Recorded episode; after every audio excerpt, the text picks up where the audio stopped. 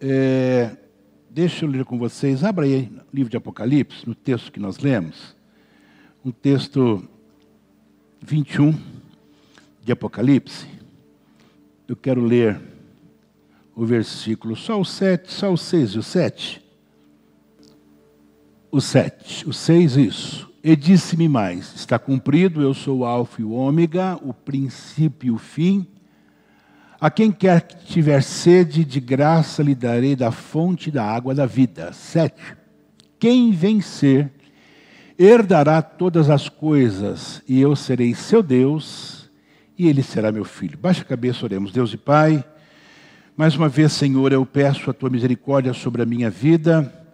Nós vamos ministrar a tua palavra, Senhor, e que ao ministrar a nossa palavra, nós possamos, ó Deus, alcançar corações, vidas daqueles que estão no templo, daqueles que nos vê pelas redes sociais.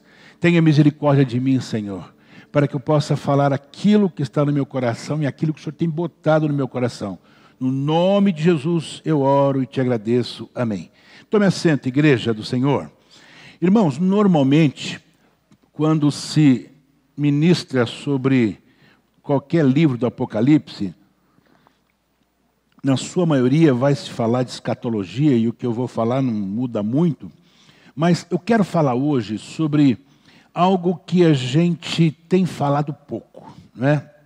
Aquele grande grande ministro da Inglaterra dos anos 40, 30 e pouco, eh, Winston Churchill, ele disse uma coisa muito interessante. Ele falou assim que a decadência moral da Inglaterra estava acontecendo porque os pregadores pararam de falar do céu e do inferno. É isso que ele disse numa época em que ele era primeiro-ministro, ele foi primeiro-ministro durante muito tempo na Inglaterra. Hoje, a minha mensagem ela tem por título Céu, um lugar de novas coisas. Nós temos falado muito pouco sobre o céu, muito pouco. Porque a verdade é uma só, a gente não tem aquela vontade toda de ir para o céu. A gente se pergunta, quem quer ir para o céu? A gente fica assim, eu quero, eu quero, mas né, a gente coloca uma vírgula quando se fala do céu. Mas deixa eu dizer uma coisa aos irmãos aqui nesta noite.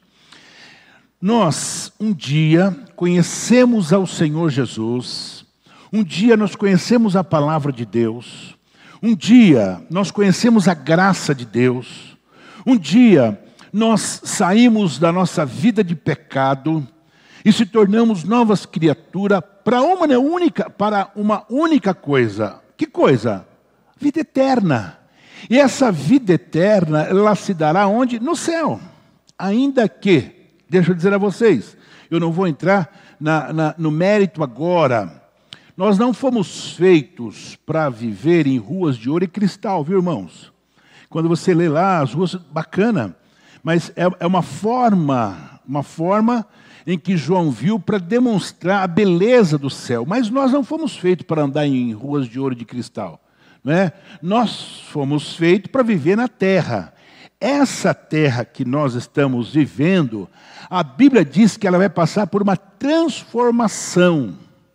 E aquela terra lá, não é, que Adão conheceu, voltará a ser o que era porque nós somos feitos para viver aqui. Mas aqui, quando a terra passar por essa mudança, por essa transformação, só vão estar quem? Os salvos na pessoa de Jesus. Então, deixa eu dizer uma coisa aos senhores nessa noite. A pregação sobre o céu, ela traz para mim e para quem escuta profundas lições. Jesus falou sobre o céu. Jesus chegou ao ponto de dizer que era para nós ajuntarmos tesouro aonde? No céu e não aqui. Jesus diz isto. Também Paulo, ele diz que nós precisamos pensar no céu. Vamos pensar no céu, Paulo disse isto. E Jesus, ele nos ensinou que nós devemos orar como? Seja feita a tua vontade na terra como no céu. Então, apóstolo Paulo, Jesus, não é? é sempre frisou o céu. E também, interessante dizer, que o céu, quando você pensa no céu, ele te ajuda a enfrentar os problemas do dia a dia. esse momento em que o mundo passa tenebroso, mas tem uma coisa: você pode ser a próxima vítima desse, desse Covid que está ah, ah, deixando todos com medo. O Brasil atingiu agora 500 mil pessoas que perderam a vida por conta desse mal que está causando a humanidade. Mas tem uma coisa: o céu te espera. O céu te espera. Você tem que ter essa esperança, igreja. Irmão, irmãos, chega em casa hoje, entra no Google e bota lá, bota lá assim, é, grandes personagens do mundo, as suas últimas palavras. Vai lá ver. Dá, dá medo na gente. Sabe, camarada que era o, o cara. E quando ele está para morrer, entra nele o quê? entra um medo, entra nele uma falta de esperança, entra nesses personagens que foram grandes homens na terra, aquela coisa de saber que não sabia para onde eles iam.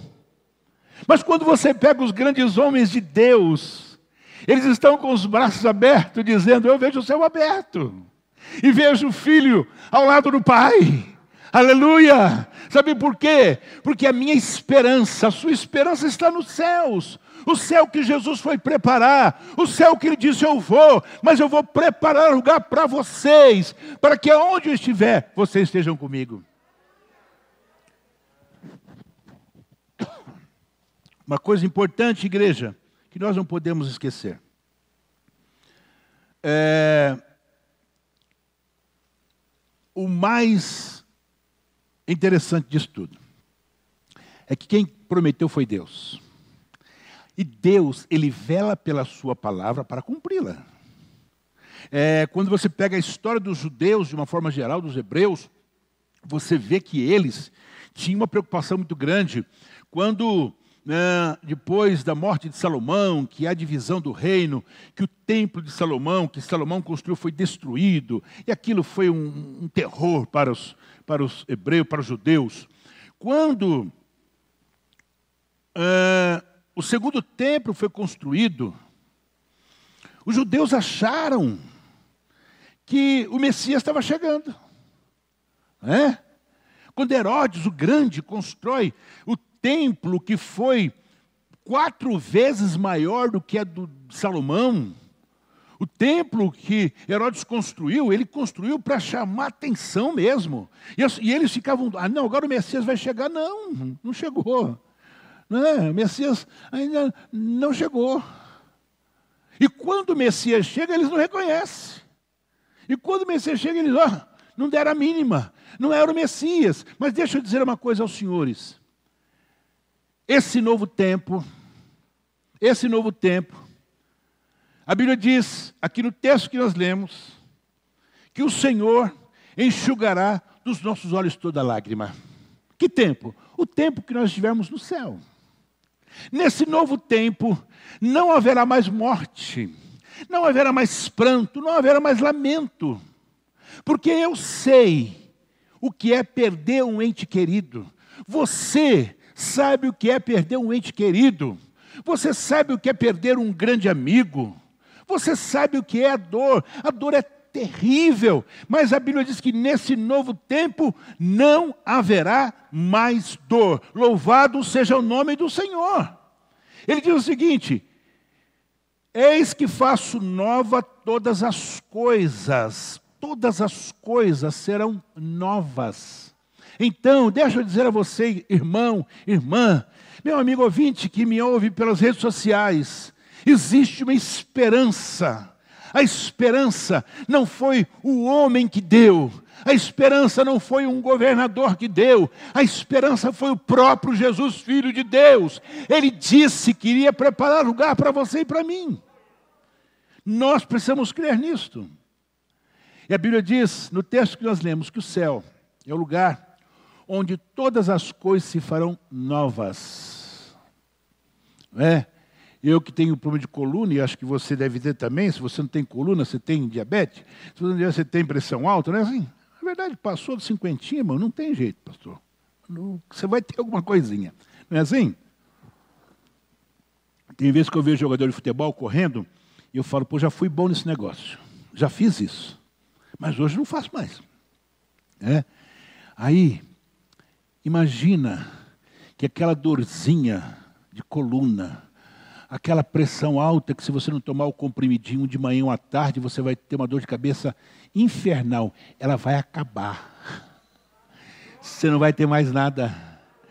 E vou te dizer mais, você não vai ficar preocupado que você vai ficar doente, que você vai morrer. Não, no céu não tem mais morte, tudo se acaba. Igreja, pense nisso. É por isso que Jesus disse que nós precisamos ajuntar tesouros no céu. A minha esperança está no céu. Louvado seja o nome do Senhor. Muito bem.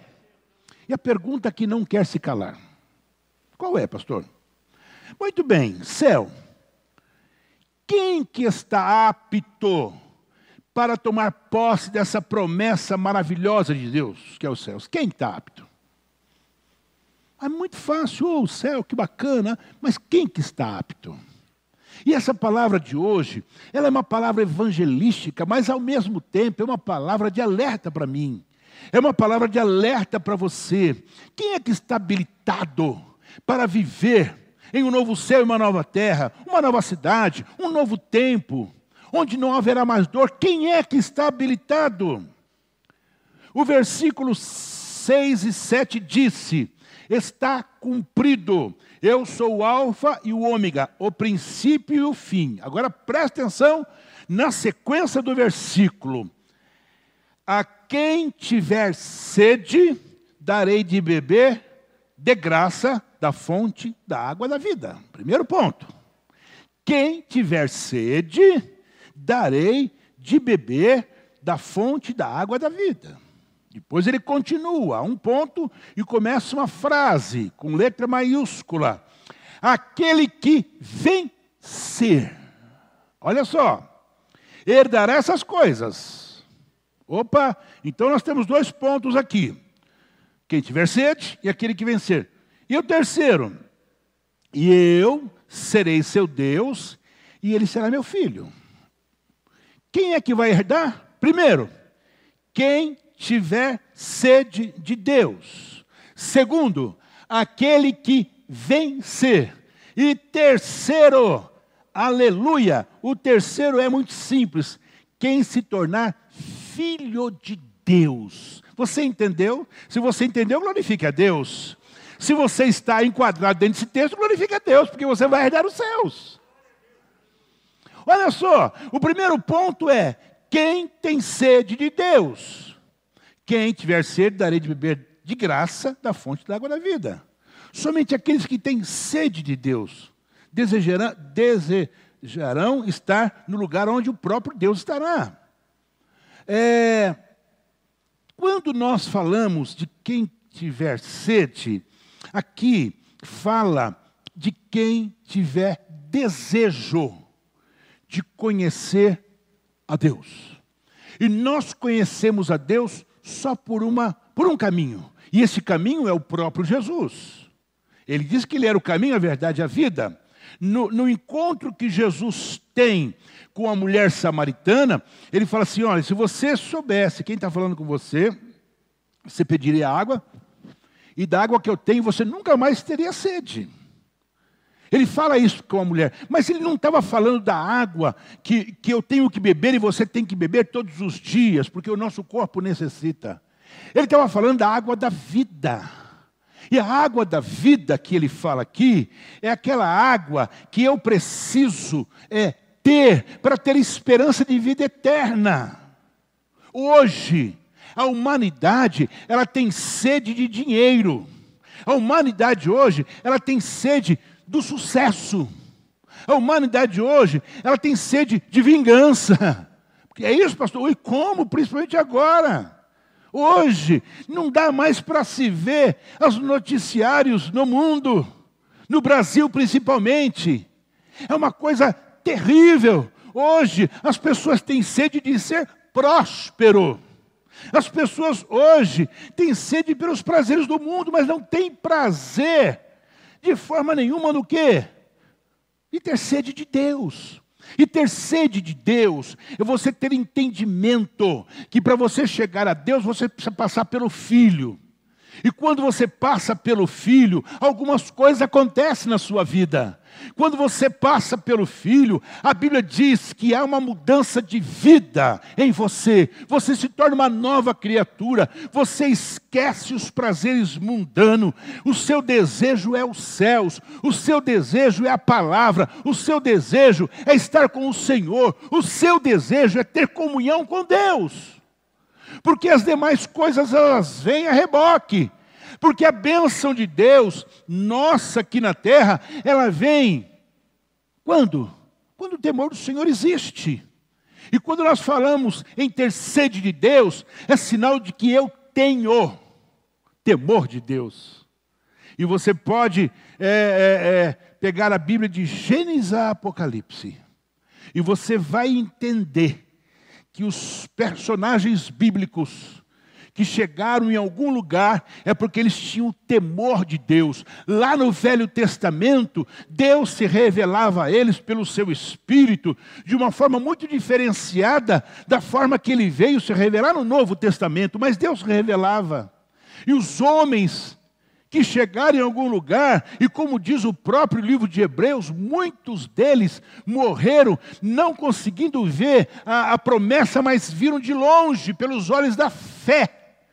Mas nós, que estamos na dispensação da graça, que conhecemos o Evangelho de Jesus Cristo, que conhecemos a palavra, que conhecemos o sacrifício que Jesus fez, nós podemos dizer dizer com alegria que nós temos sede de Deus, porque a Bíblia fala que um homem que nunca tinha se preocupado com Deus, com um homem que tinha uma vida, é, na verdade, condenada pela sociedade porque ele era um salteador, um ladrão. Jesus diz para ele: Hoje mesmo estarás comigo no paraíso ou no céu. Então, deixa eu dizer uma coisa a você aqui nessa noite, no nome de Jesus. Você sabe quem vai herdar? Quem é? Quem tem sede de Deus. E a pergunta que eu te faço: você tem sede de Deus? Irmãos, nós vivemos numa época que a gente se esqueceu. A gente é preocupado com tanta coisa. E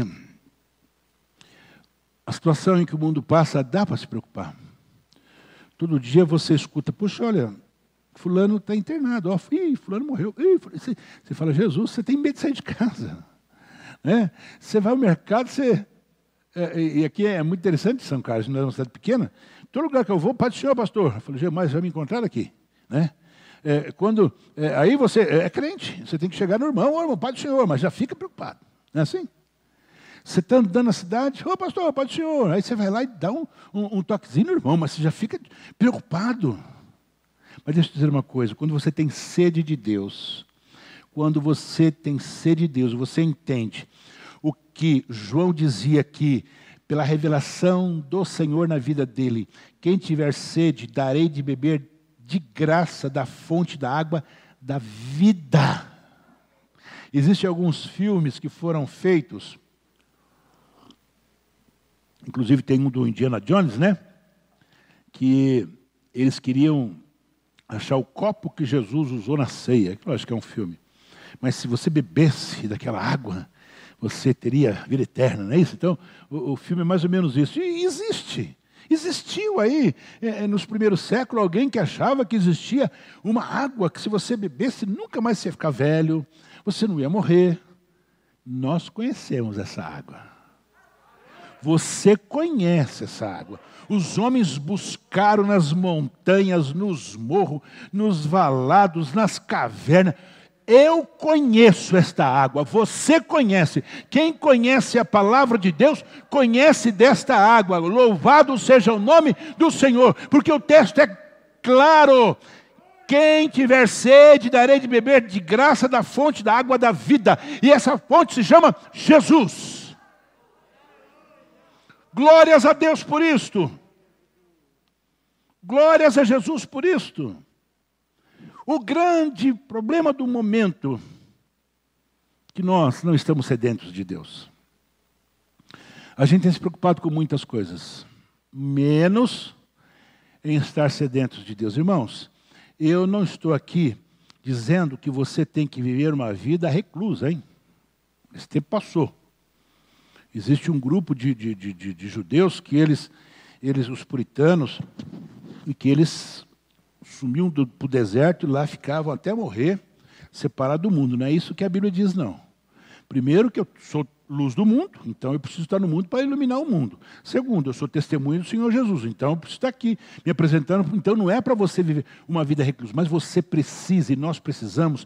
E você que está me vendo, me ouvindo pelas redes sociais, você que está aqui hoje, precisa lembrar de uma coisa: eu preciso ter uma vida no meu dia a dia com sede de Deus. Vou dar uma dica para você. Sabe o que você faz? Os médicos recomendam você tomar pelo menos 5 litros de água por dia. É isso mesmo, doutor? Acho que é isso mesmo, né? Acho que é 5 litros de água. 2 é litros? Estou exagerando? Então não é 5, é 2? Então 2 litros de água. Então quando você estiver tomando água, lembre-se que você precisa ter sede de Deus também. Lembre-se, eu preciso ter sede de Deus. Opa, estou tomando água aqui, mas eu preciso ter sede de Deus. Irmão, ter sede de Deus é você amar a palavra de Deus. É você viver a palavra de Deus.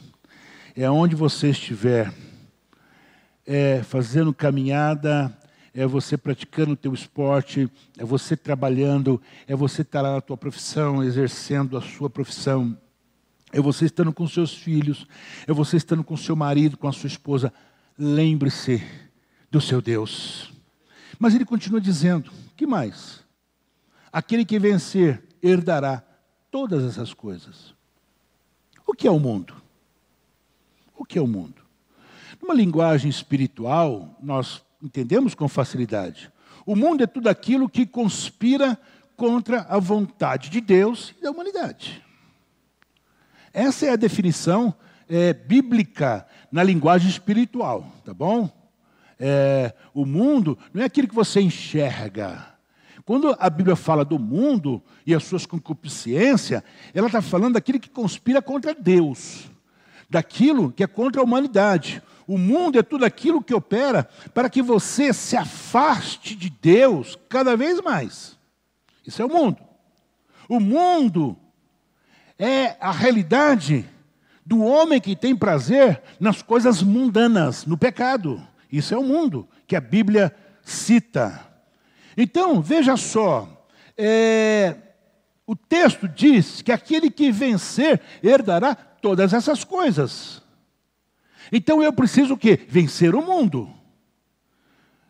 Apocalipse 21 e 27, o texto diz assim: Nela, nela onde? A cidade santa, no céu, não entrará coisa alguma impura, nem o que pratica abominação ou mentira mas somente os escritos no livro da vida, no livro da vida do Cordeiro. Como é que você pode vencer então o mundo e o pecado? Só tem um jeito. É entregar a sua vida para o Senhor Jesus.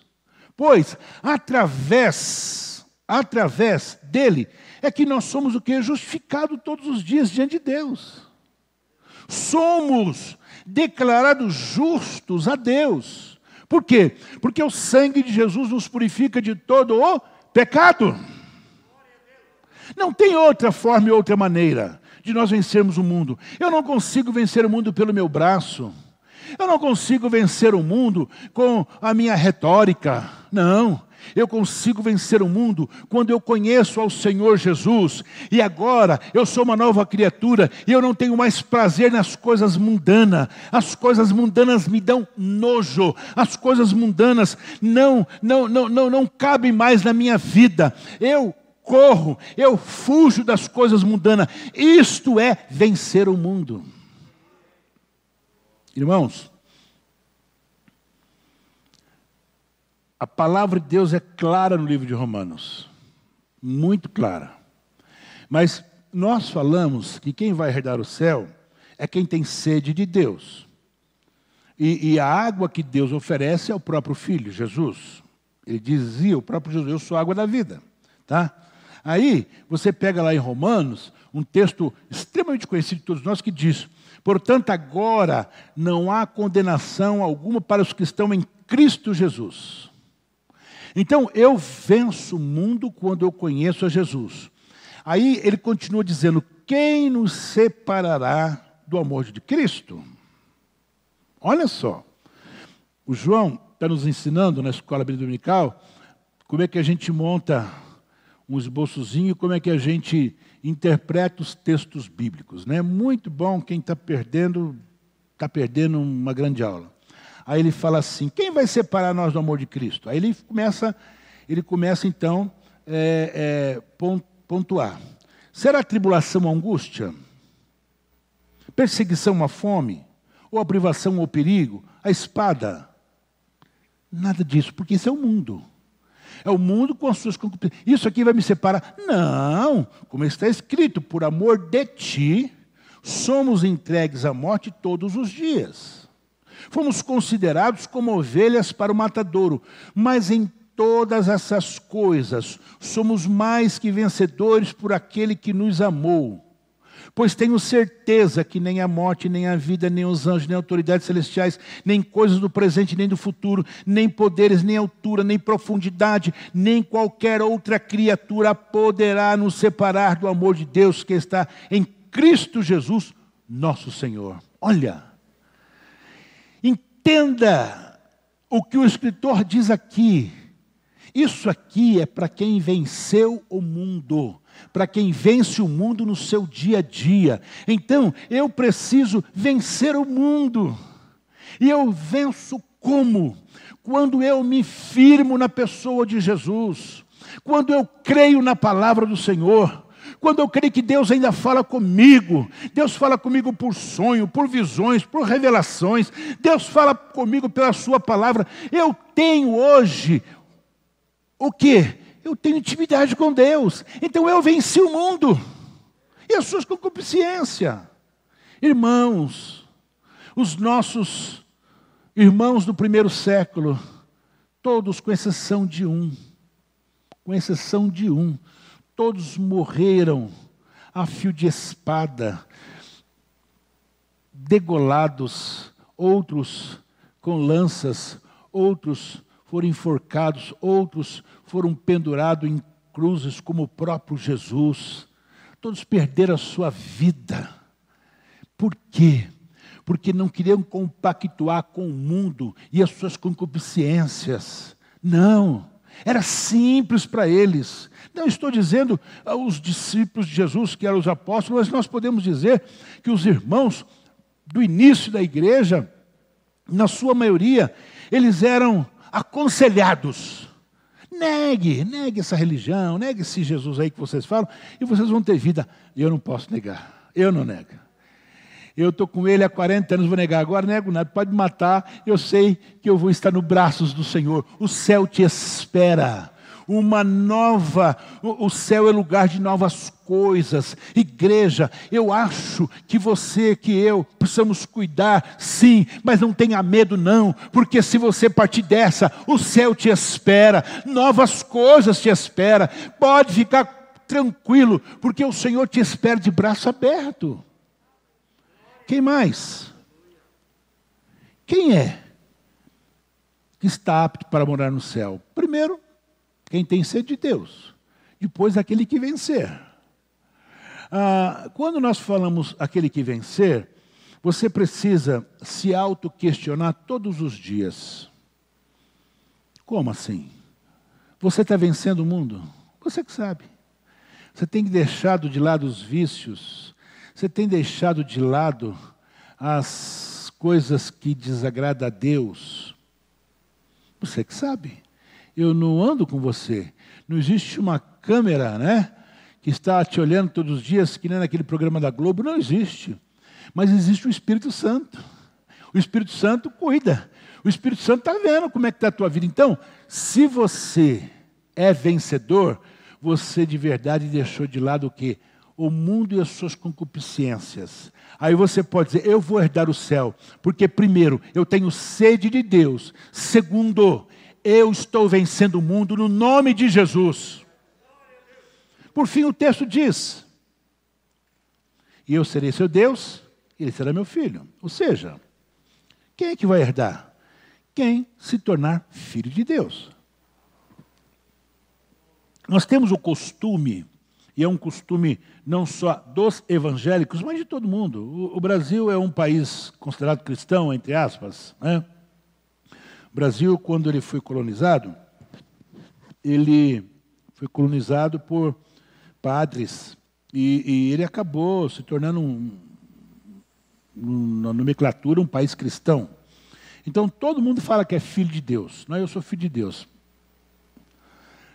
Como dizia o carinha da escolinha do professor Raimundo, há controvérsia. Há controvérsia. Nem todos são filhos de Deus. Não. Vamos lá. Quem são os filhos de Deus? Somente aqueles que desejam fazer de Deus o seu pai. Eu preciso fazer de Deus o meu pai. Eu não posso rejeitar e depois dizer eu sou filho. Não, não tem como. A história do filho pródigo é muito simples. Por um momento, aquele menino disse: Não, eu quero ir embora, me dá tudo que é meu, eu estou fora. Ele estava dizendo, em outras palavras, eu não quero mais você como meu pai, eu não quero mais minha mãe como minha mãe, eu não quero meu irmão mais como meu irmão, eu quero viver a minha vida. Uma escolha dele. Ele escolheu, ainda que fora de tempo, mas foi a escolha dele. Quem é filho de Deus? Quem quer ser filho de Deus. E para você ser filho de Deus, é aquilo que nós falamos. Primeiro, você tem que ir para o filho. Você tem que ir de encontro ao filho. Você tem que receber o filho como seu salvador. Por quê? Porque foi Jesus que morreu na cruz pelos seus pecados. Os meus e os seus pecados estavam sobre ele. Então nós aceitamos o sacrifício de Jesus, aí começa então a mudança. A partir do momento que eu aceito a Jesus como meu Salvador, eu estou dizendo o seguinte: eu quero ser filho de Deus. Aí a, a, a, o processo de vencer o mundo, ele é um processo. Ninguém que aceita Jesus hoje pode dizer, eu já venci o mundo, não. Ele ainda tem os, os, os algumas coisas que ele precisa deixar, alguns, costumes, algumas coisas que estão enraizadas no seu, na, na, na, sua vida, que ele precisa deixar isso, vai acontecendo, para se cumprir o texto, tendo-vos por certo que quem começou a boa obra, aperfeiçoará até o dia de Cristo. Então, no dia a dia eu vou melhorando, eu vou orando, eu vou jejuando, eu vou buscando, e a minha vida vai se tornando santa, a, a, ao ponto de nós tornarmos igual a Jesus. É o que a Bíblia manda. Agora veja só, para se tornar filho de Deus, eu preciso querer ser filho de Deus. Então eu aceito Jesus, estou vencendo o mundo no meu dia a dia, pronto. Lá no livro de João, no capítulo 1, quando o, o evangelista começa a escrever, ele diz assim: No princípio era o Verbo e o Verbo estava com Deus. E o Verbo era Deus, ele veio para o que era seu, mas os seus não o receberam. Então veja só, está falando do quê? De Jesus aqui. Ele veio para os seus, mas os seus viraram as costas para ele. Mas ele continua: Mas a todos os que o receberam, aos que creram no seu nome, deu-lhes o direito de se tornar o quê?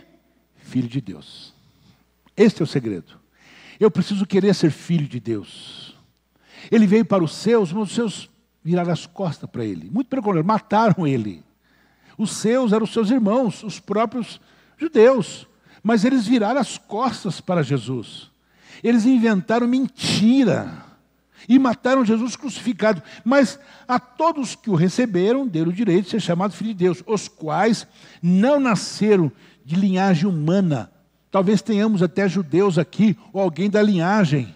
Mas nós não somos da linhagem, como ele diz aqui, ó os quais não nasceram da linhagem humana, nem do desejo da carne, nem da vontade do homem, mas de quem? Do próprio Deus. Aleluia! Ele veio para os seus, seus, ó, vira nas costas, mas nós recebemos. Então, você é filho de Deus. Cadê os filhos de Deus? Estão aqui? Levante a sua mão e glorifique a Deus por isso. Se você é filho, glorifique a Deus por isto.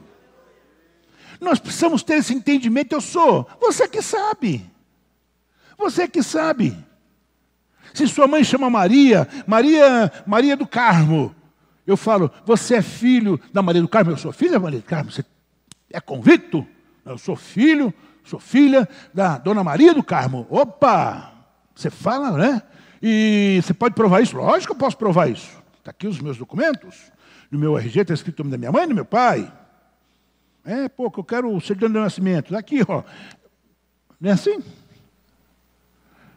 Qual que é a certidão de que você é filho de Deus? Lá no Egito, Moisés foi instruído para dizer para o povo: mata um cordeiro novo, todo branquinho, pega o seu sangue e vai espargir na porta.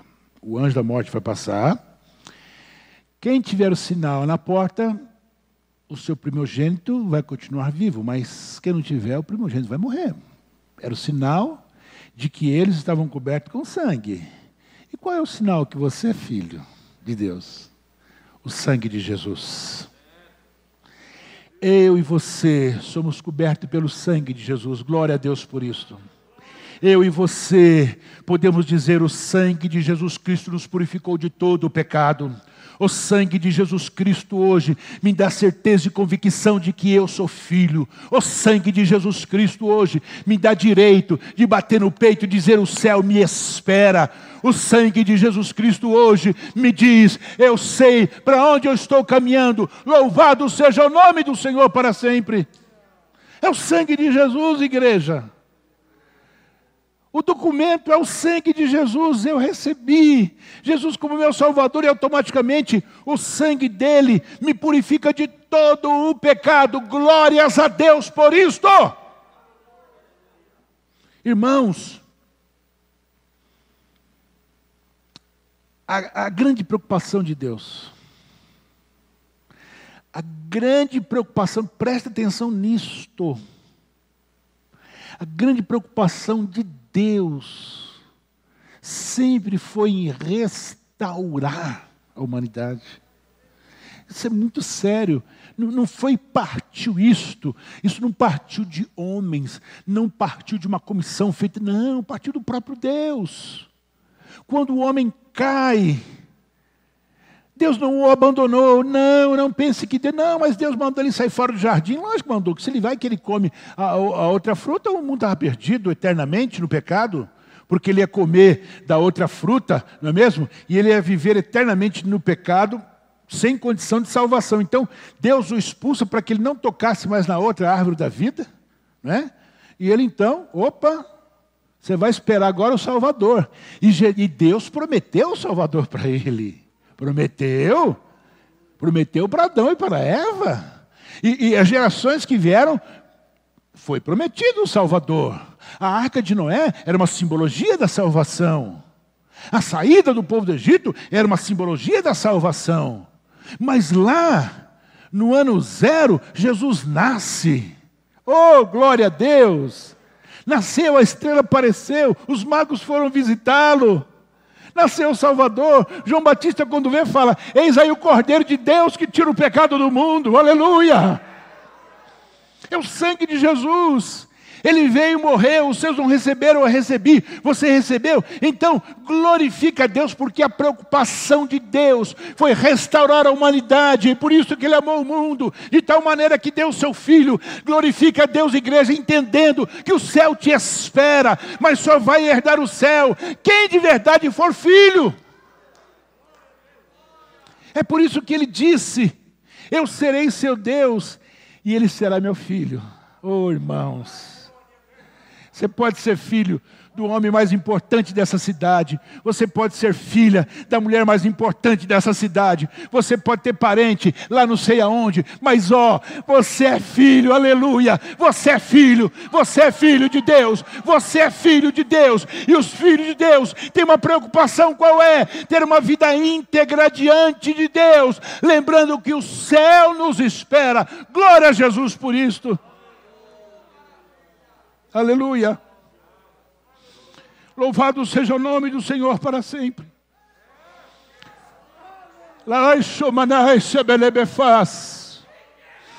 Eu tenho certeza absoluta que o Espírito Santo, nesta noite, coloca uma interrogação no teu coração. Você é filho?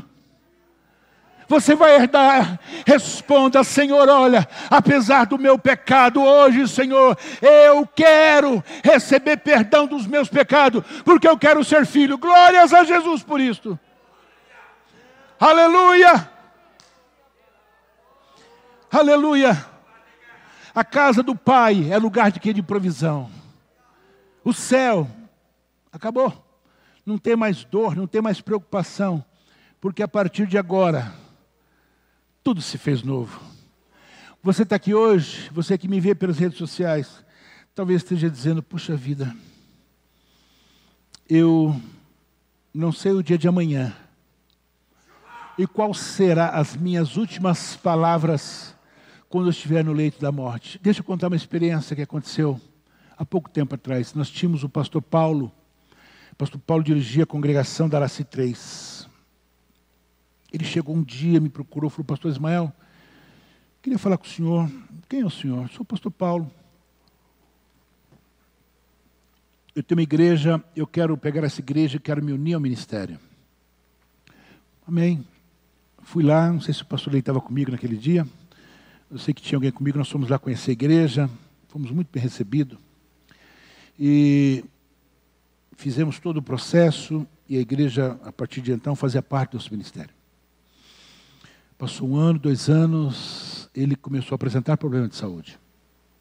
Quando fez exames, ele tinha um câncer já avançado demais. Muito avançado. E a coisa piorando ao ponto dele vir a falecer. Mas um dia antes dele falecer, um dia antes, eu fui visitá-lo. Pastor Enéas está aqui? Pastor Enéas estava comigo naquele dia. Em um hospital ali em Ribeirão Preto. Uma sexta-feira à noite. Eu não vou esquecer nunca daquela noite. Nunca. Eu posso esquecer de tudo. Daquela noite, não. Eu pude ver uma das cenas mais fantásticas que eu vi na minha vida.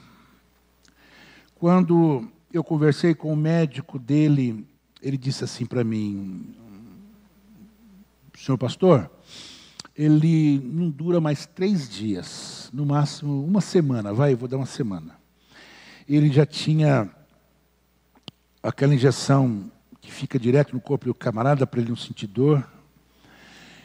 E quando eu entrei no quarto, estava a esposa dele sentada, ele deitado, já praticamente, já sem vida. E a mulher dele levantou e disse: Paulo, o pastor está aqui. Irmão, escuta o que eu estou te dizendo. O pastor está aqui. Ele abriu o olho. Já fazia 15 dias que ele não abriu o olho. Ele abriu o olho. E vou falar mais. Ele se assentou na cama. Você fala, não, não é possível. Não, não é possível. Irmãos, ele se assentou na cama. E eu com, aquele, com aquela preocupação. E ele disse assim para mim, pastor, eu estava te esperando porque o céu está me esperando. Mas eu precisava só ver o Senhor. E nós falamos ali, e a pastora Elaine, ela fez um curso, e ela sempre fala para mim, pessoas em, em momento terminal, não adianta você falar outra coisa a não ser o céu para essa pessoa. Eu falei sobre o céu para ele. Ele falou: já vi o céu, eu estou preparado para ir para o céu. E, e para a gente se conter num momento desse, difícil, irmão, difícil, difícil, difícil. Mas eu comecei a lembrar dos grandes homens da Bíblia que fizeram como ele. Nós ficamos ali talvez uns 40 minutos, lendo, falando do céu, orei por ele, ele voltou a deitar. No outro dia, 5 horas da manhã, o Senhor o tomou para si. Mas que coisa fantástica! Coisa fantástica! O que, é fantástico? A esperança que ele transmitiu para mim. Para mim. Não, não foi para mim. Um homem naquele estado terminal, ele disse: O céu está me esperando, eu vejo o céu, já vi o céu, estou ciente para onde eu estou indo, pastor. Aleluia. Eu disse: Glória a Deus. Deixa eu dizer uma coisa a você aqui hoje, encerrando. O céu é lugar de coisas novas. Se você ainda não tem essa esperança, se você entrou aqui hoje, se você me vê pelas redes sociais e você não está apto, lembre-se que Quem pode saciar a sua sede é Jesus. Quem pode fazer com que você vença o mundo é o Senhor Jesus. E você só se torna filho de Deus através de Jesus. Igreja, baixa a cabeça agora. Deus e Pai, eu quero te agradecer pela tua palavra desta noite. Eu sei, ó Deus, que há um lugar preparado para nós. O céu nos espera, Senhor. Há uma dificuldade muito grande, Senhor, das pessoas entenderem isto, mas nesta noite, que nós saiamos daqui hoje, Senhor, entendendo e contemplando, Senhor, os céus. Que nós não tenhamos medo nem receio, porque o céu nos espera Lá não há tristeza, não há dor, lá não há de forma nenhuma sofrimento. Oh Senhor, nos fortaleça, Senhor, nessa palavra. Nos dê ânimo nessa palavra. É a minha oração nesta noite. No nome de Jesus. Vamos em pé, igreja. Glória a Deus. Alá, suma, xenebe, faço, ne calabaçu de fanemana serebeche de candama fasulimana o alai sureche ne berecandesu manabefaz aleluia glorificado seja o nome do Senhor eu quero orar por você agora se você está aqui não tem certeza de salvação eu quero orar por você. Se você está aqui hoje e está preocupado, eu quero orar por você. Se você está aqui hoje e tem medo do amanhã, eu quero orar por você. Se você está aqui hoje, mas você é filho, você é filha, mas você vive uma vida do jeito que você acha conveniente. Eu quero orar por você. Se você está aqui hoje, você é um marido, você é uma esposa, mas sua vida não condiz com aquilo que deveria ser, eu quero orar por você, porque eu tenho certeza que você não tem esperança do céu. Mas se você não tem, é para você que eu vou orar agora.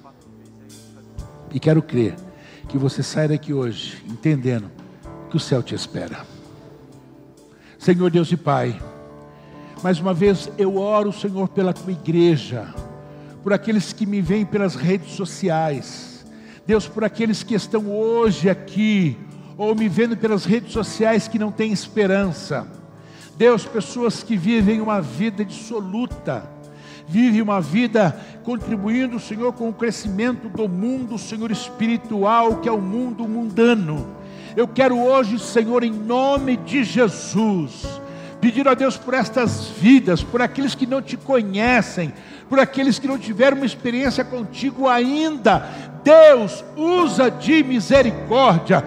Pai, dê a nós, Senhor, uma esperança de vida eterna, porque o céu nos espera. E se o céu nos espera, nós queremos crer a Deus que um dia estaremos com Ele. Pai amado, nós oramos no nome de Jesus, para a glória do Teu nome. Amém.